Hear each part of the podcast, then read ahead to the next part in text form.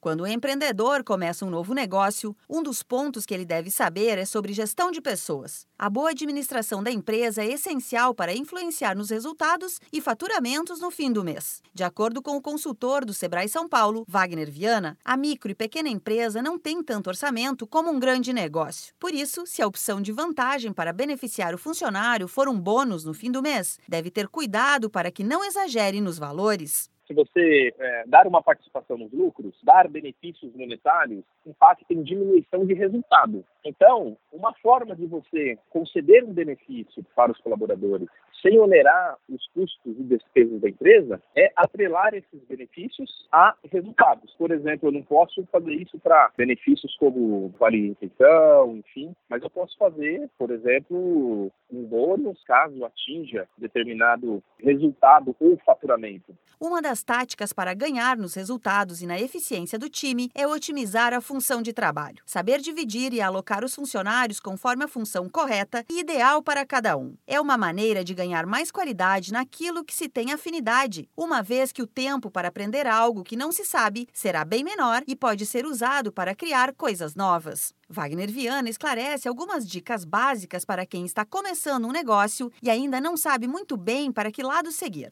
Antes de mais nada, lembre-se daquilo que o Sebrae sempre insiste: planejamento é essencial. Trabalhe bem a comunicação dos colaboradores, comunicação dos objetivos da empresa, o que a empresa espera dos colaboradores, para onde a empresa está indo. Segundo ponto, defina bem os processos. Separe um tempo para desenhar um processo. Né? Inicie a sua empresa desenhando como ela vai funcionar os processos, quem faz o quê, como que funciona. E terceira questão, pense um plano, comunique esse plano, dê abertura para que as pessoas se desenvolvam e, se possível, trabalhem com bônus relacionados a resultados. É comum que uma micro ou pequena empresa não tenha os processos claros. E não é por falta de organização. Muitas vezes, por ser de porte menor, o empreendedor entende que não é algo estritamente necessário. Mas é importante saber que é fundamental estar sempre atento à integração entre a equipe e ter sempre a comunicação clara e os processos da empresa bem definidos. Estes são fatores básicos que podem levar a resultados exemplares. Da Padrinho Conteúdo para a agência Sebrae de Notícias, Alexandra Zanella.